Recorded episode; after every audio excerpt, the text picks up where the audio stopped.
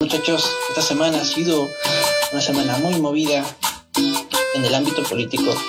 Más que todo porque ha, vuelto esas peleas que caracterizaron en 2019 entre el Congreso y el Ejecutivo, entre Vizcarra y el Congreso. Han vuelto una segunda parte. No importa que el Congreso, el Congreso se haya renovado, nuevamente siguen las peleas y esta vez por la inmunidad parlamentaria, algo que los congresistas habían comprometido nuevamente a, quitar en sus campañas, ahora también se lo quieren quitar el presidente. Tipo una rabieta fue lo que ocurrió en la sesión del Congreso. no solo eso, también vamos a hablar sobre los impedimentos para postular a condenados en primera instancia, que también se lo tumbó el Congreso. Hoy vamos a hablar sobre el tema del racismo en el Perú. Más en concreto con el caso de la marca negrita, que ya no quiere llamar a su marca negrita. ¿Cómo la va a llamar? No lo sabemos todavía. Y por último, las universidades que quieren crear en Coyique. ¿Será una universidad para pobres, como dice Sigel Bazán, o no? muchachos, antes de, comenzar con el tema fondo, preséntense. ¿Quiénes son ustedes? ¿Quiénes soy yo? ¿Quiénes me acompañan? ¿Cómo están muchachos? El día de hoy estamos acá nuevamente regresando a la Agenda G para hablar un poco sobre la coyuntura actual que está aconteciendo en el Perú y poder informarnos y, conversar un poco sobre todo esto, ¿no? Eh, acá con nosotros tenemos a un invitado, el señor Brian José. Por favor, preséntate, Brian. ¿Brian José? Ese era tu segundo nombre, no, lo sabía hasta ahora. Hay muchas cosas que no sabes de mí. ¿Qué tal? ¿Cómo están? Buenas noches. Agradezco la invitación a este programa. ¿Cómo se llama este programa? Disculpa.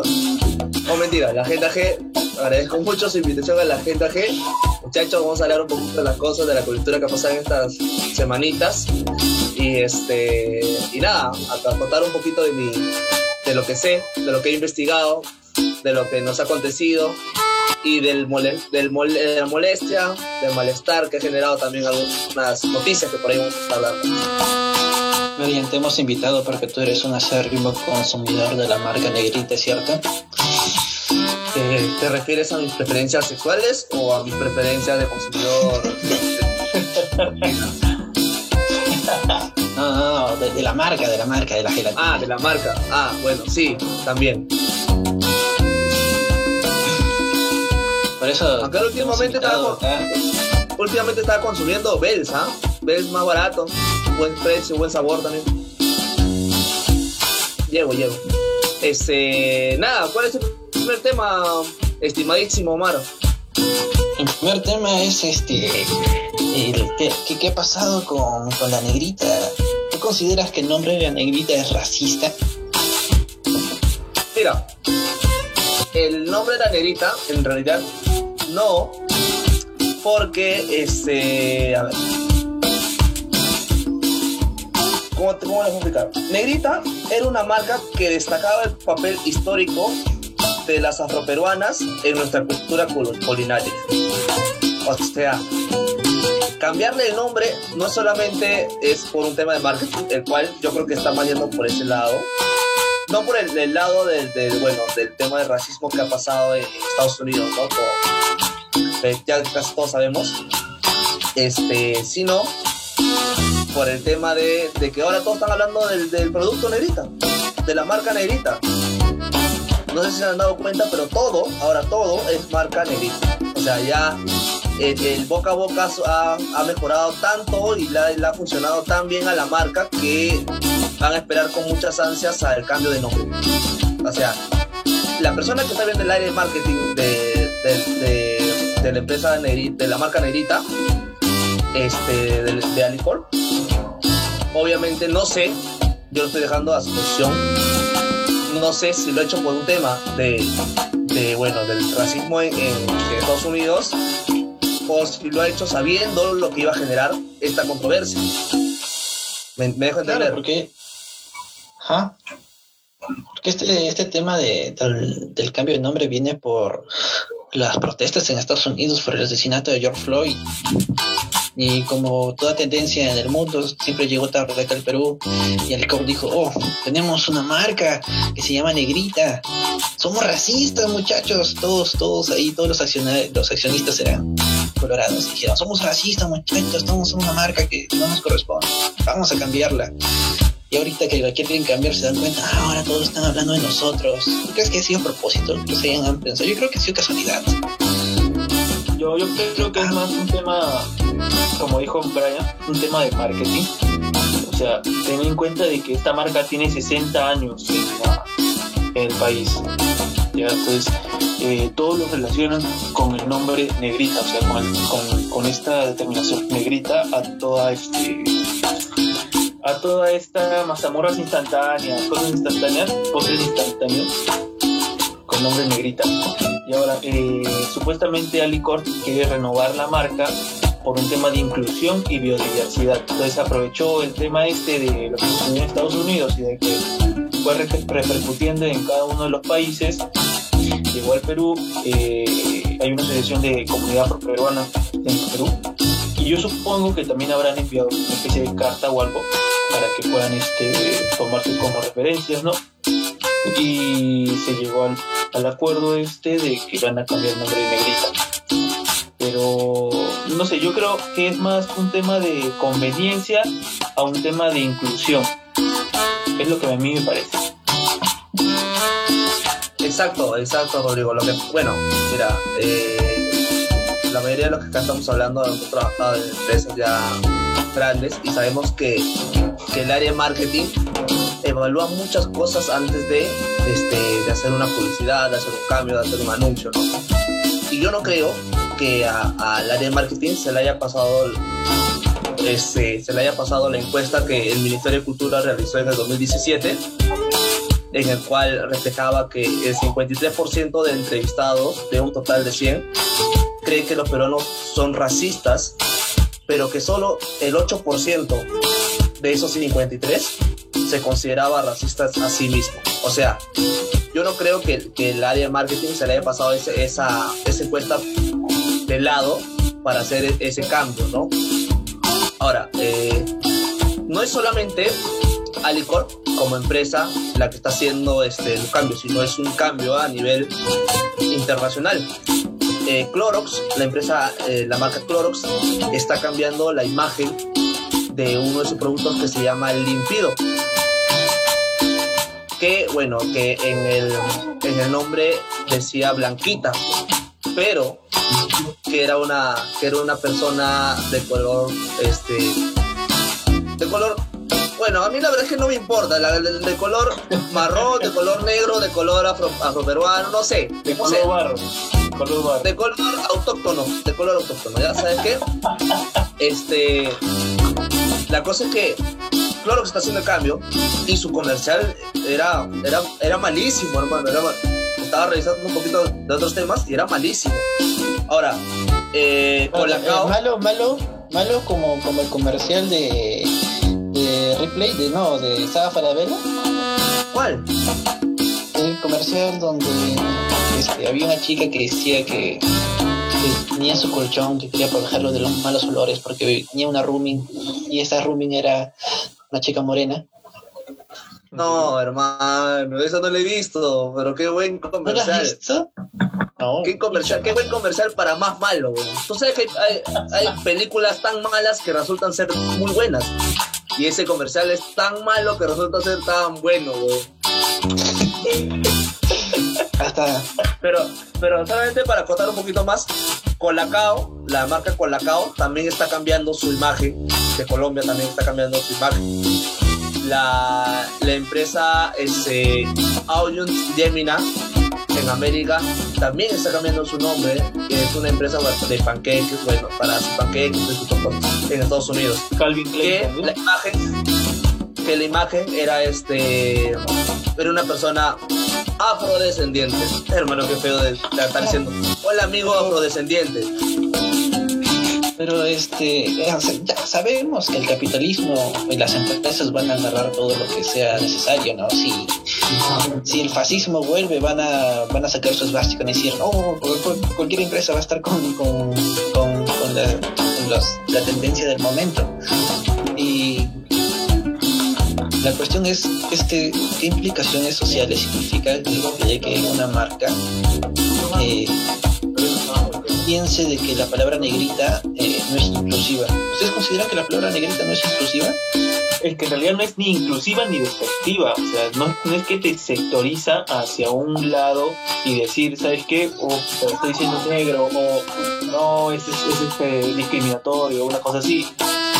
Negrita, o sea, tiene una terminología ahí, como que se dice de cariño, entonces, la verdad es que su intención de inclusión y bio no sé qué es florazo. Para mí es florazo. O sea, se han tratado de aprovechar de la situación. Han dicho, ¿saben qué?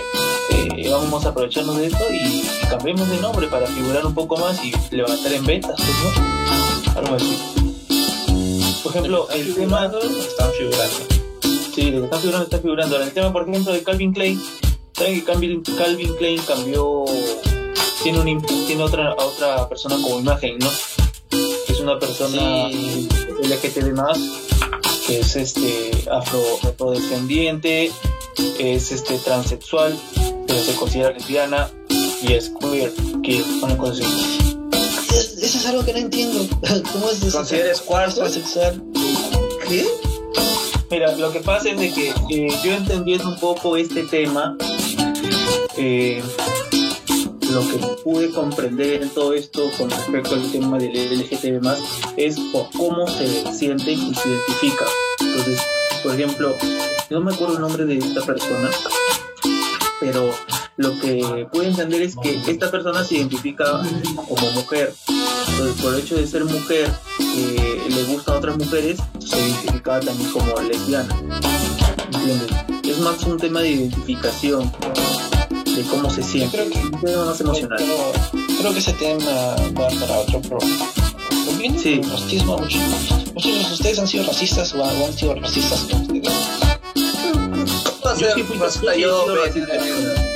Yo, sí debo admitir que he sido racista una vez en mi infancia, Una vez. Y los tres vivimos cerca, Exacto. Yo tengo que admitir que racista no he sido, pero discriminador sí.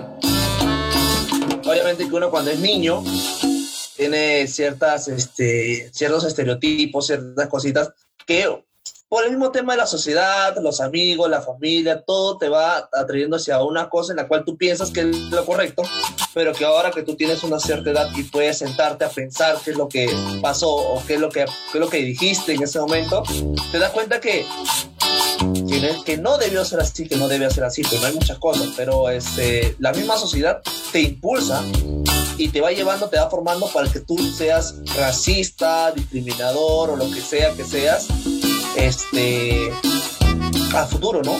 Desde niño. Y si tú no tienes la conciencia o si tú no tienes la capacidad mental como para poder sentarte y pensar, oye, está bien lo que estoy pensando, está bien lo que estoy creyendo, este, pucha, vas a seguir, vas a seguir un estereotipo de la sociedad nada más. Sí, pues en realidad, tú dices, eh, de niño tenemos un montón de influencias, tanto internas como externas, ¿no? Sea, los padres, eh, lo que ves en televisión y todo ello.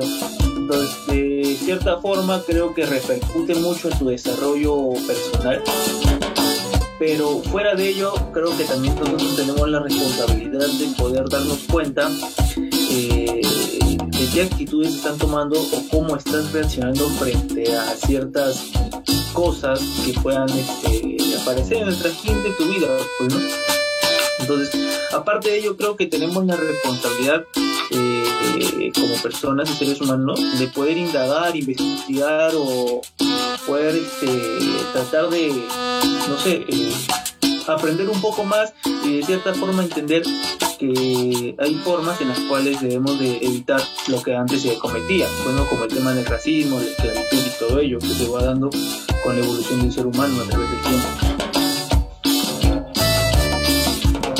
Hola. No, sí, o sea, claro, todo está en el cambio de, uno. Pues te digo, nos inculcan desde niños la sociedad, los familiares, los amigos, todo lo que nos rodea a pensar de una manera. Pero ya está en cada uno este, evaluarlo y ver si efectivamente es correcto, pues, ¿no? Pero claro, eso no lo haces cuando eres niño, no lo haces más adelante cuando ya tienes un raciocinio y una capacidad de evaluación tanto personal como este, a nivel colectivo de lo que está pasando, pues, ¿no? Así es. Ay, qué interesante, qué interesante lo que dicen porque eh, los niños copian lo que ven en su entorno. Y, y ahora que lo pienso, yo no conocí, yo no conocía eh, este, el racismo hasta que entré al colegio. Y otros niños empezaron a segmentar por, el comportamiento, por el color de eh, los demás. Y, y entonces tú llegas al colegio y te ponen las chapas y ahora tú vas a ser negro. Pero no, tal vez no lo dicen con malicia, simplemente porque lo repiten de, de- de la misma televisión, de la misma, este, de sus mismos padres. Y es que la televisión también, eh, los últimos, eh, ¿cuántos?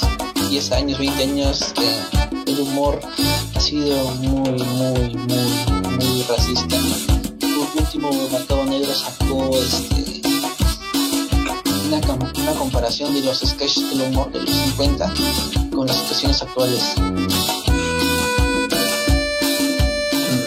eh, en la realidad, donde Pero- uno, un sketch era donde eh, dos personas le decían a un, transexual supuestamente que, que diga pues di que eres hombre, di que eres hombre y daba risa en ese entonces pero lo comparaban con una, una de violencia de ahora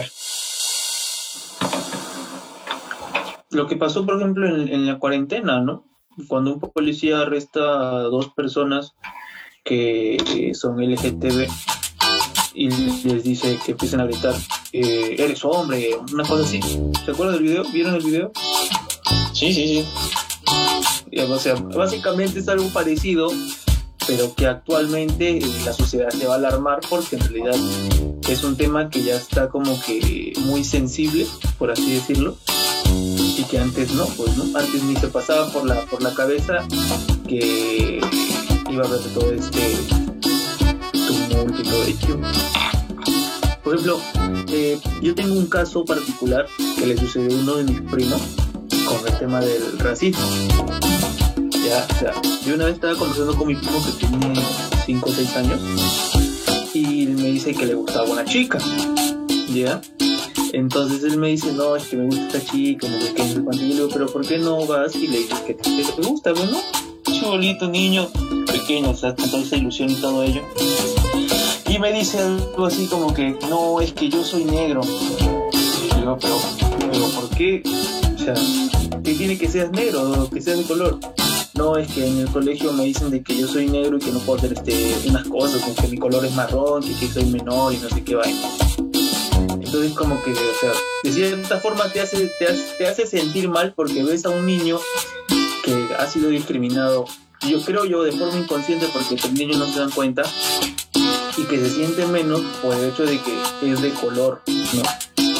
Y entonces tuve que conversar con él y decirle de que el color no te hace ser menos o más que una persona, sino que simplemente son temas del ADN y que si tú eres tienes las mismas capacidades que, que personas que no tengan el color de tu color, pues no, una cosa así. Pero o sea, te das cuenta de que como tú estuvieras- este- ustedes estuvieron hablando, el racismo se, se, se aprende, no se nace con él. qué triste Así de muchacho, entonces, Oye, eh, ¿cómo? y cambia y cambiando el nombre de una marca se, van a se va a solucionar el tema de racismo No, en realidad no creo que quieran hacer el tema de solucionarlo, sino más un tema de, como dicen ellos, eh, inclusión, de, respetar el color o el tema de, que esta persona es de color, una cosa así, para que no se sientan eh, discriminados. Pero ahí es como que un poco contraproducente, ¿no? Porque es como decir, tener, por ejemplo, tener un día para las personas de color. ¿Por qué deben tener un día las personas de color? O sea, podría tener un día las personas de color cobrizo, como supuestamente decía Alan García para peruanos, debería tener un día las personas... el papá de, de, Humala, de Saco Humala, decía que Claro. la raza cobriza debería gobernar el Perú. Pues, si te das cuenta, o sea, es, es contradictorio, pues, ¿no? Porque estás como que te estás sensibilizando, te estás como que, ¿cómo se dice esta palabra? Eh, por decirlo, muy delicado el hecho de que te digan que eres de color, cuando en realidad debería ser algo normal, ¿no? Que se normalice, o sea, ¿por qué tener un día específico para las personas de color? Cuando normalmente no debería haber ni un día para las personas de color porque son personas como nosotros. Entonces, el hecho de que sean de color no es que sean menos o más, si te das cuenta. O sea, es como que medio contradictorio y medio confuso el hacer respetar su color y todo eso. Es una chanfaina, la verdad. Para mí es una chanfaina. Oye, pero, pero eh, lo que pasa es que estás abriendo una caja de Pandora en ese, caso porque este, abarca muchas más cosas. Por ejemplo, ¿por qué tenemos un día de la palabra del castellano?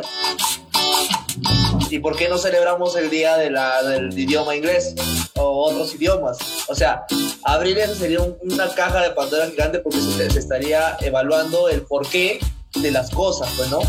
Ahora, solamente para, para, para dar algunos, algunos puntitos ahí, la empresa Inconta este, Public Relations, la YAI, este, realizó una encuesta entre el 22 y el 25 de junio a las personas sobre lo que había pasado pues, ¿no? con el tema de, la marca negrita y solamente el 17% llegó a un sentimiento positivo, ¿no?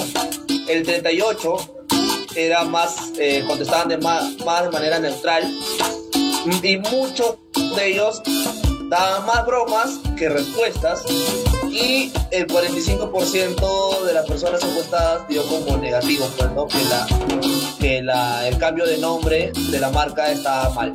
O sea, ya ahí nos damos cuenta que, que hasta el mismo peruano no le parece que hayan hecho ese tipo de cosas.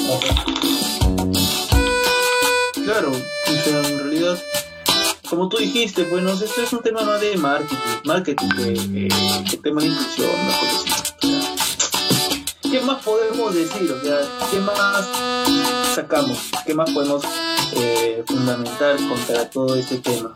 Que en realidad abarca muchos temas un poco más, más complejos, porque el tema de la discriminación no es el único, la discriminación racial no es lo único que existe, existe eh, el tema de la sexualidad, eh, la- el clasismo en el Perú, que es muy marcado, eso sí lo he visto que es muy marcado el clasismo en el Perú.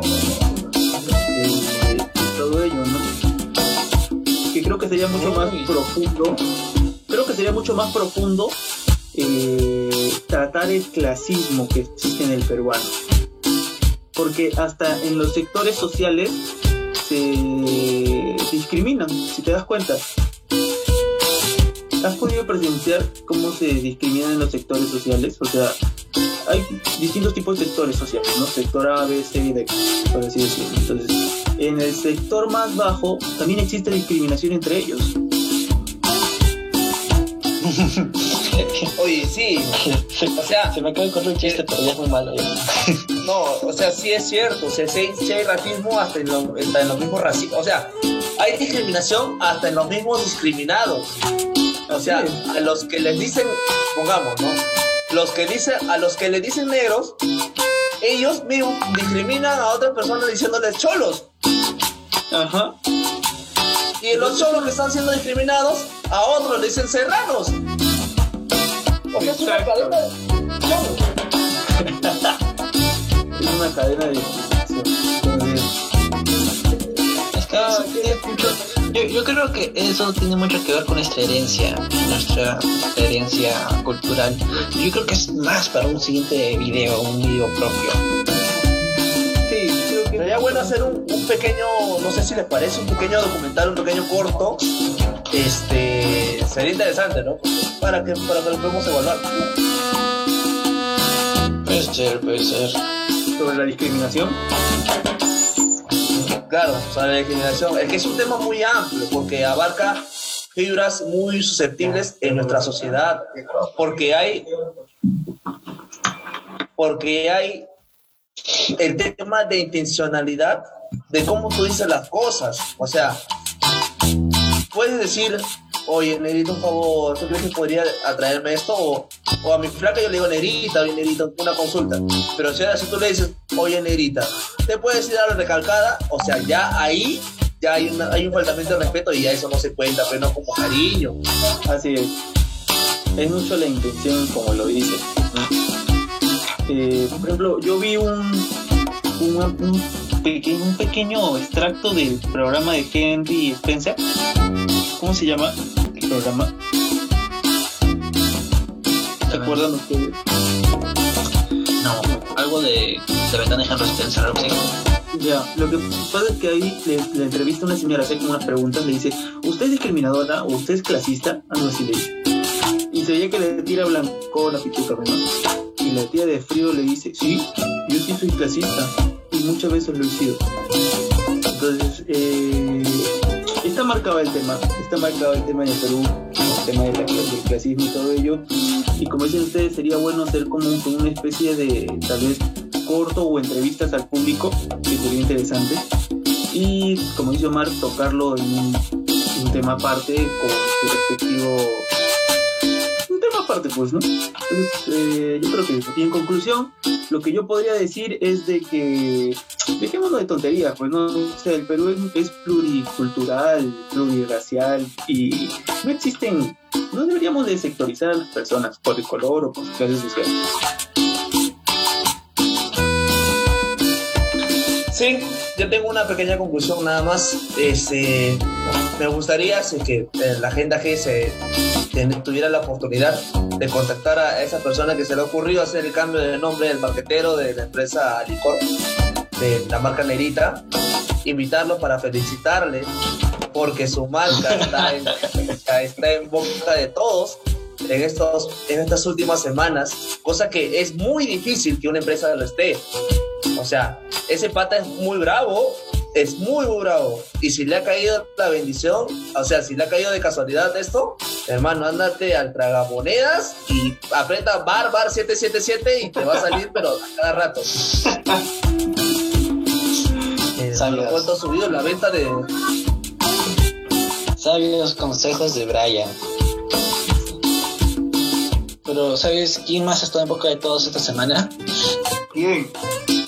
El Congreso, muchachos. El Congreso está en boca de todos esta semana.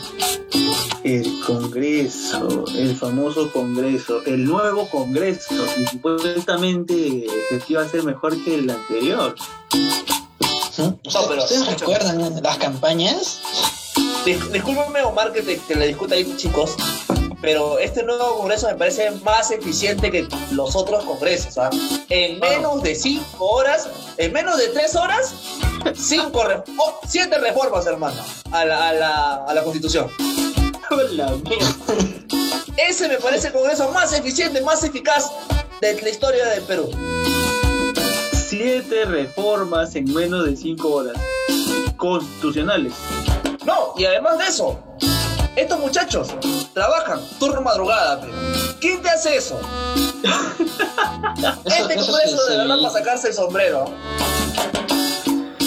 eso se veía en, en, en los tiempos de Fujimori, en el Congreso de Fujimori, cuando, cuando cambiaban la constitución. Se trabajaba de madrugada. Los congresistas estaban ahí dándole y dándole. Pero recuerdan, recuerdan, recuerdan por qué se, o sea, se convocó un nuevo congreso y en las campañas de, en las campañas electorales estaban con que ya vamos a hacer los cambios que el, que el país necesita, hay que dejarnos de enfrentarnos, vamos a hacer una unidad nacional y vamos a aplicar las reformas constitucionales que el presidente había planteado. Pero eh, nuevamente empiezan los conflictos entre el ejecutivo y el legislativo. Nuevamente el, el Congreso este, parece parece parece eh, estar en pie de guerra contra el presidente. No solo eso, parece no respetar algunas normas de la Constitución, también queriéndole quitar la inmunidad parlamentaria a todo el mundo. A nadie, si ellos no tienen inmunidad, nadie tiene inmunidad. Sí, simple. Y Rodrigo, que es abogado, nos puede ayudar con, el tema de entender qué, qué significa que a alguien le quiten, el presidente le quiten la inmunidad. Mira, lo que pasa es que primero hay que explicar qué es la inmunidad parlamentaria. ¿ya? Eh, ¿qué, qué entendemos nosotros por inmunidad parlamentaria? La inmunidad parlamentaria es la protección que se le da, se le da a estos representantes políticos, ¿ya? O sea, representantes del pueblo del Congreso, eh, cuando se les intenta seguir un proceso penal eh, por probables responsabilidades en la comisión de un delito. Entonces, lo que busca garantizar la inmunidad parlamentaria es la libertad del representante, evitando así que bajo un pretexto de acusación de un delito que esté dentro de un tema más político que realmente como se dio el tema del delito, eh, se le perjudique. Entonces, esto está previsto en el artículo 93 de la Constitución Política del Perú y si se divide esto en dos temas, que es inmunidad de arresto, que es que impiden a los congresistas ser arrestados, y la inmunidad de proceso, que impiden que los congresistas puedan ser sometidos a un juicio sin previa autorización del, del Congreso o de la Comisión Permanente. Entonces, ¿qué, sepas qué sucede en la Comisión Permanente? En la Comisión Permanente se evalúa si es que eh, las acusaciones eh, entabladas hacia esta persona han sido más por un móvil político o es que en realidad ha cometido un delito. Y como hemos visto ya en casos anteriores, eh, con el señor Becerril, por ejemplo, Becerril, el, Becerril. de la, el de la gasolina, el. Inbecerril. Inbecerril, perdón, Inbecerril, eh, es un poco manipulable. Es un poco manipulable todo esto, ¿por qué?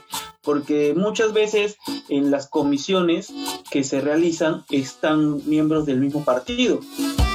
Y no digo que no debe ser así, pero en su totalidad de las comisiones, que sea más del 50% personas que pertenezcan al mismo partido es un poco dudoso, ¿no? Eh, de todas formas, el congresista no está absento, por así decirlo, como se dice, no está, eh, no es del todo protegido por la inmunidad parlamentaria. ¿Por qué?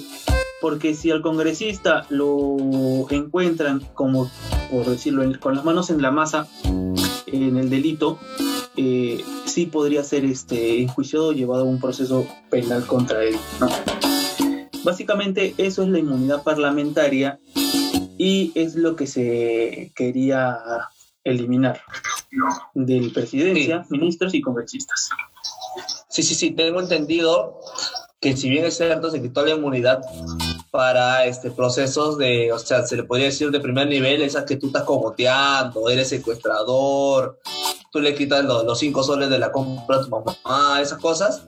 Si te encuentran con eso y eres congresista, para adentro. Pero, este, delitos cometidos durante su proceso de, de- de ser congresistas ya no van a ser procesados. Entonces va a estar permitido todo. O sea, eh, literalmente, eh, ¿cómo le podría decir? Sin faltar respeto a nuestros padres de la patria. Este, se pasaron de hijos de puta. Se pasaron de hijos de puta. Ah, y otra cosa más. No, Otra ¿por cosa más, qué? muchachos. Otra cosa más. La transmisión. La inmunidad parlamentaria. Se pasó de La inmunidad parlamentaria Lo siento. eh, o sea, dura lo que dura el mandato del congresista, pues no, el tiempo en el cual el congresista va- está como congresista, como tal, como debe decirse, ¿no?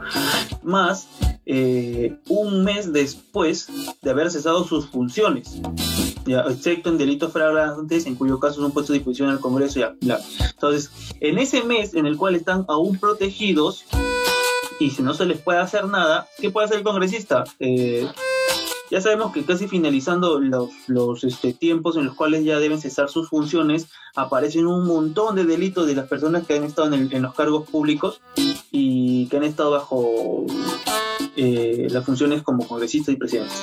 Entonces, ¿qué hacen? En este, en este mes que tienen de protección, por así decirlo, las personas que hacen eliminan evidencias o tratan de irse del país o buscan una forma de poder sacar la vuelta a, a la justicia y de esa forma no puedan pagar por los delitos cometidos, ¿no? Entonces, O se suicidan como el gran presidente Alan García.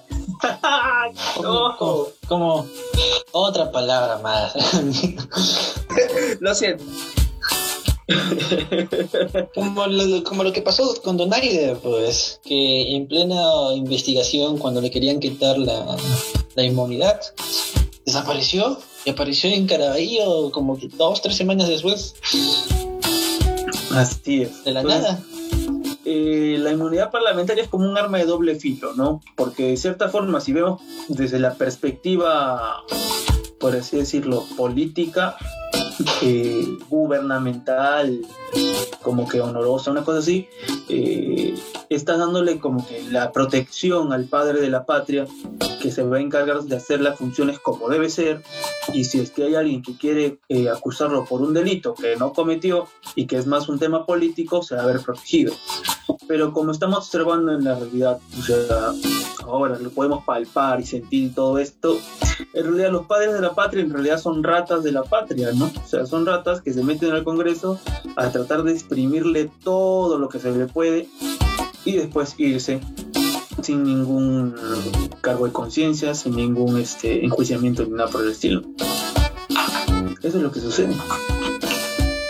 Mm, ¿Sabes quién no era bravo yo en no- eso? ¿Sabes quién era bravo en eso? ¿Quién? El que ahorita tiene un agujero en la cabeza, Alan García, pe. Eso era bravo en eso. No, Dios mío. Eso era bravo. Eso acababa su mandato y se iba a Francia. Como si nada, ¿no? Sí, eso era bravo. No, mis respetos allá en el infierno donde se está pudriendo. Saludos. Dios mío.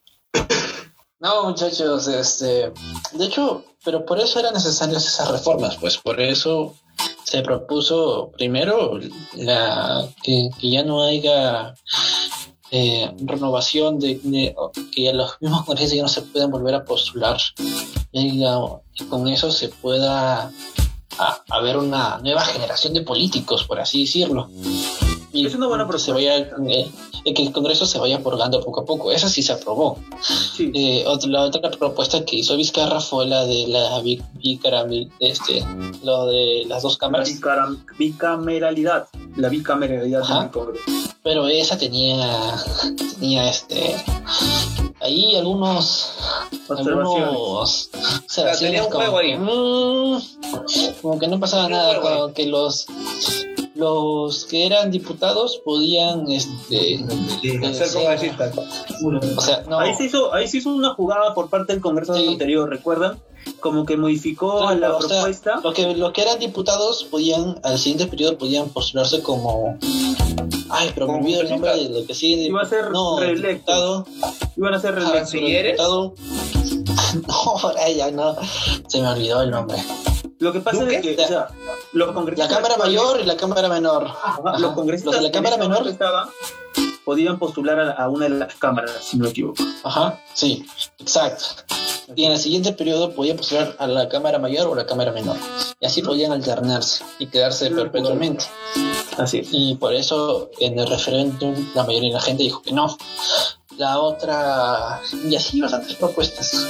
La- el nuevo Congreso, si bien ha cumplido con algunas, como la de la alternancia, que ahora haya un 50% de hombres y un 50% de mujeres en las inscripciones eh, de partidos políticos. La inmunidad parlamentaria, eh, que era también una de las propuestas para evitar estos casos como los de Héctor Becerril, los de Donaide, pues se perdió. Y se perdió en una sesión muy eufórica donde los congresistas dijeron, ya, si, si Vizcarra no quiere nuestra inmunidad, tam- también se la vamos a quitar a ellos. Incluso le, le, le emitieron a su santa madre Vizcarra en pleno pleno, en pleno pleno por Zoom. ¿Por qué? Pero, mira, en todo ello, ¿por qué es que eliminaron después la inmunidad? O sea, la, la eliminación de la inmunidad parlamentaria. ¿Por qué fue que sea- dieron un paso atrás y la, y la eliminaron nuevamente? Quitaron, perdón. Porque el- el- eh, la Defensoría del Pueblo y... Ay, ¿Cómo se llama los que en la Constitución? Se me fue el nombre también. La constitución, eh, los constitucionalistas, Defensoría del Pueblo, no. Eh, No, no son cons- constitucionalistas. tienen- Iba a tener inmunidad el defensor del pueblo y Ah. este el Tribunal Constitucional. Y el Tribunal Constitucional. No, no, no. Pero eso los congresistas Lo que pasa, lo no era hicieron. lo que. No era que. Eso los congresistas lo hicieron con la finalidad de que ellos también lo apoyen, pues, ¿no? No, lo que yo pude, lo que me pasó, Omar, fue que en realidad eh, la- el Tribunal Constitucional y la Defensoría del Pueblo iba a ser elegida por el Congreso. Oh, sí, sí, sí, sí, sí, pero inicialmente, inicialmente la inmunidad, o sea, en ese, en esa super sesión de, de la madrugada, turno madrugada, de atento que hubo de, ese- de los congresistas, Sí. este, se, se puso que la inmunidad iban a tener también lo del tribunal y este, el defensor del pueblo. Pero iban a ser No, elegidos. no, está- está- están perdidos, estamos perdidos. Lo, lo primero No, es no, que es el que Congreso. Inicialmente fue eso. Y luego ya lo han cambiado ahora último, pero inicialmente fue eso. No, inicialmente era de que el Congreso, eh, primero el Congreso no quería quitarse la inmunidad. Después el Congreso dijo ya, si nosotros no vamos a tener inmunidad, el presidente y sus ministros tampoco. Ahí fue donde un congresista le metió a la madre al presidente en, pleno, en plena sesión del Congreso. Y eh, pues quitaron la inmunidad. Y ahora también querían, y en esa misma propuesta de ley, lo que dice Rodrigo, que también querían escoger al Tribunal Constitucional y a la Defensoría del Pueblo, como antes lo hacían, no sé si se acuerdan. Como antes lo hacían. ¿Se hizo? ¿Se hacía antes de eso? Claro, antes ellos este, hacían, escogían al Tribunal Constitucional, pero por las nuevas reformas, Bueno, lo que pasa es que en realidad, eh, como se lo dije en su momento, Omar, esto no está bien, ¿no? Estamos hablando de dos instituciones autónomas. La Defensoría del Pueblo, que es la encargada de proteger al ciudadano con respecto a los abusos cometidos por el Estado, y la del Tribunal Constitucional, ¿no? que se encarga de revisar eh, casos emblemáticos que puedan este, favorecer en el tema de la justicia del Estado o revisar temas constitucionales y todo ello tampoco debería estar este, elegido por un Congreso. O sea, son instituciones autónomas e independientes, las cuales deben ser electas por las capacidades que puedan este, tener los profesionales que están a cargo bajo esos mandos, para esos cargos, perdón. Y O sea, también se hizo- en- en teoría- en teoría el Congreso es el quien representa a los ciudadanos. En teoría sería bueno, y hablando este, en teoría, ¿no? De que el Congreso sí fuera el que escogiera, ¿no? Porque el Congreso era el que representaba la voluntad de sus ciudadanos. Porque cada mes vienen y se sientan con nosotros a conversar sobre los problemas que hay. O se van a Claro. sus, a sus ciudades y se... en teoría no, En Yo- teoría, claro. No, es que lo que pasa es de que en realidad, si tú vas a decir que el Congreso elija a un tribunal constitucional, que es una institución la cual se encarga de revisar eh, casos emblemáticos a nivel judicial, eh, que se encarga de, muchas funciones, eh, necesitamos personas que tengan la capacidad para poder eh, tomar decisiones muy importantes con respecto a la justicia del país. Entonces, como que un Congreso que se deje llevar por el populismo y que elija a personas que no están con, como que con la capacidad de tomar esa- esa- esas riendas, es preocupante, la verdad. Como Chavarri. Así es. ¿Quién estaba antes ahí? Hasta que no ocurrió sobre el, este, el destape de los cuellos blancos y la renovación del Poder Judicial, eh, después este, todo iba a seguir igual. El fiscal de la nación. Mm, a ver, espérame. Fiscal de la nación. No, bueno, el fiscal de la nación. Mientras, Yo tengo entendido una cosita, este, que ha habido un pleno hace poco para discutir sobre los cambios que ha habido y creo que este Chejade se ha, se ha disculpado. Sí, Chejade se ha disculpado por, por este. Chejade, que es el partido de eh, a- a- Alianza por el Progreso de Acuña, se disculpó por porque se dieron cuenta de que lo que estaban haciendo era volarse cinco, cinco artículos de la Constitución con sus propuestas de ley. y Vizcarra este, tuvo que hablar con el Congreso, negociaron y pues se dieron para atrás esas propuestas que eran muy, muy, muy, ya muy paltosas. Lo que pasa es que en realidad todo esto es culpa de nosotros, ¿no? En realidad es culpa de nosotros. Sí, o sea, lo que yo pienso es que el, peruano debería de informarse antes de poder elegir a sus funcionarios públicos. Y, por ejemplo, el tema del FREPAP, para mí fue una broma. O sea, el peruano se tomó a broma todo esto y eligieron a las personas del FREPAP, que en realidad no son personas que están completamente preparadas para tomar las riendas del país. No están preparadas. Pero el FREPAP es el partido más coherente de todos. Eso es lo más triste. Solamente voy a decir. coherente. Solamente voy a decir. Gracias, Curwen. El, FREPAP, ¿por qué le agradeces al Curwen? Curwen hizo la, la, la, le hizo un movimiento a FREPAP para que voten por ellos. ¿No sabías? No, no me acuerdo. Pensé que eran los de la Beba Fue Curwen y fue el panfleto este, de manera independiente, obviamente que no ha sido pagado por él. Se nota, porque cuando ganaron los congresistas por mayoría del PREPAP, salió Curwen diciendo, muchachos, era una broma, nada más. Se la creyeron. o sea, fue así. Pero, este, ¿qué pasa con FREPAP? FREPAP este, son personas, en la mayoría, personas que con las cuotas han terminado secundaria o en algunos casos ni siquiera lo han terminado. O sea, quien está dando ahí las ideas, las, las propuestas, son sus asesores, lo cual me parece que está bien, dejar las cosas en las personas que saben. Pero este, eh, eso pasa con FREPAP y FREPAP, recordemos que su, su, ideología política es trabajar lo nuestro, trabajar la agricultura, la ganadería, la, la, la pesca, lo nuestro, para que nosotros mismos nos podamos ser...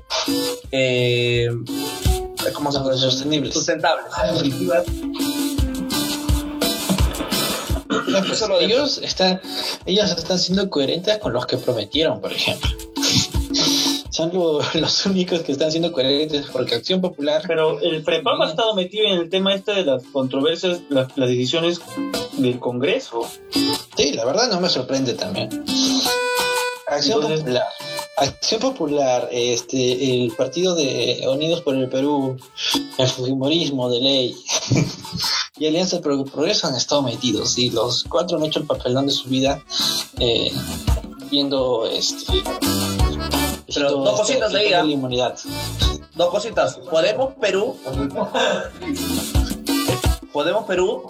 Este inicialmente votó porque se, se, se anule la, idea de quitar la, la inmunidad, pero luego en, la en el último pleno que quisieron para debatir, simplemente se abstuvieron.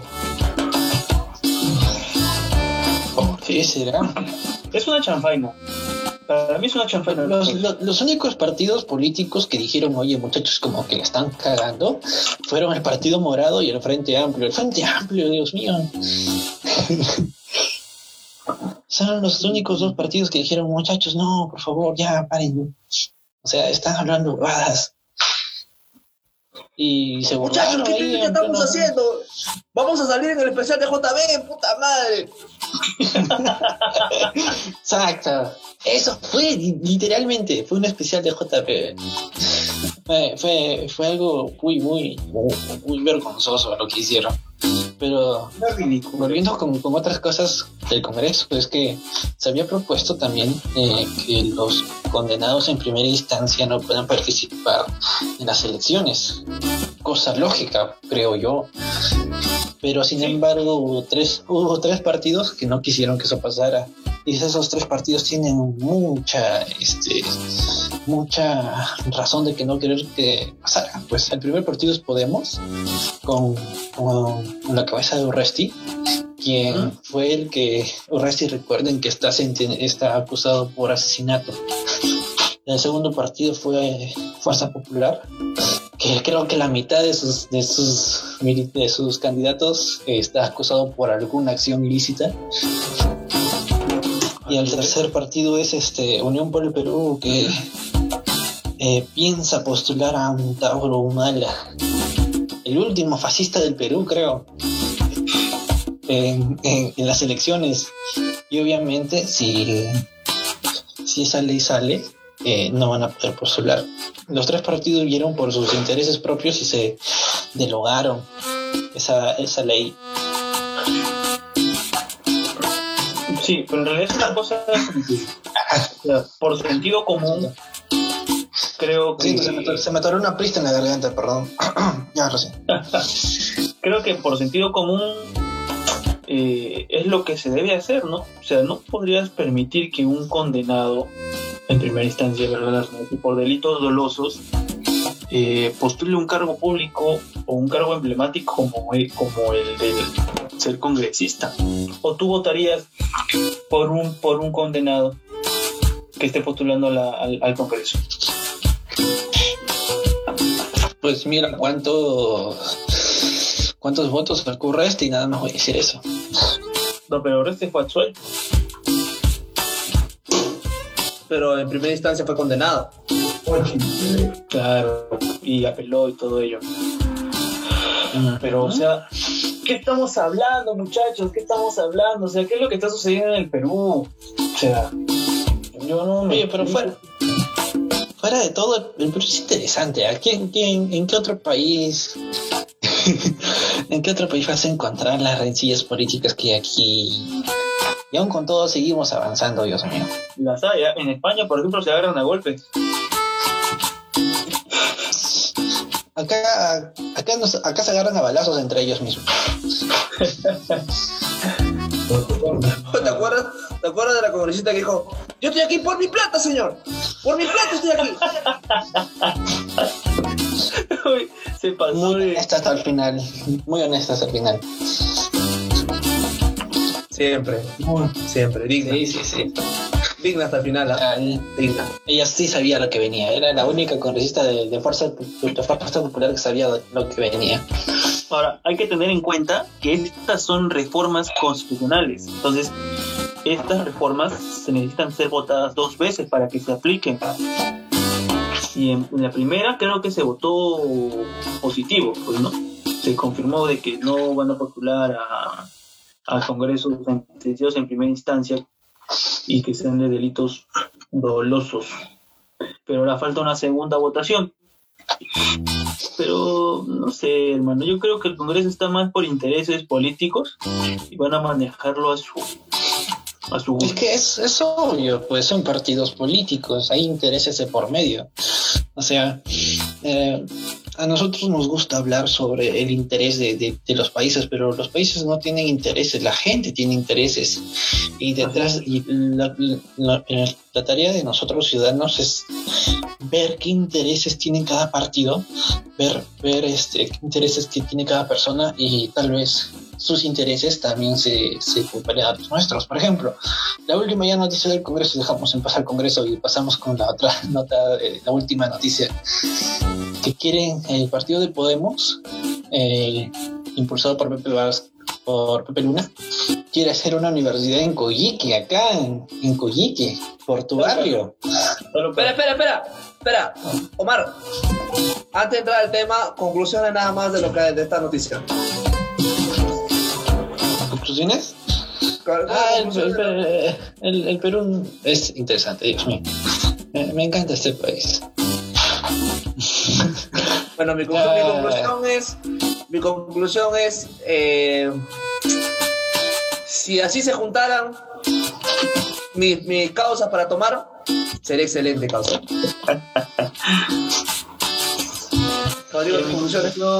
mi conclusión en realidad es que es una payasada este congreso ya. O sea, en realidad todos los congresos que hemos tenido han sido una payasada. Sea, encuentro un congreso que sea honorable y que diga, sé que velamos por los intereses del pueblo y no de nuestros propios intereses. Así que debemos de, como peruanos, debemos de pensar mucho antes de poder elegir nuestros representantes políticos. Es lo que puedo decir. Es que también qué opción tenemos. también las opciones que tenemos, muchachos, nos... Eh, es como Mm, ¿Cómo lo digo? Como que en tu salón tú seas el único hombre y las chicas, pues, ¿qué opción van a tener? Algo así. ¿Qué, qué opción qué, qué opción queda? Dios mío. Ah, nos olvidamos de algo.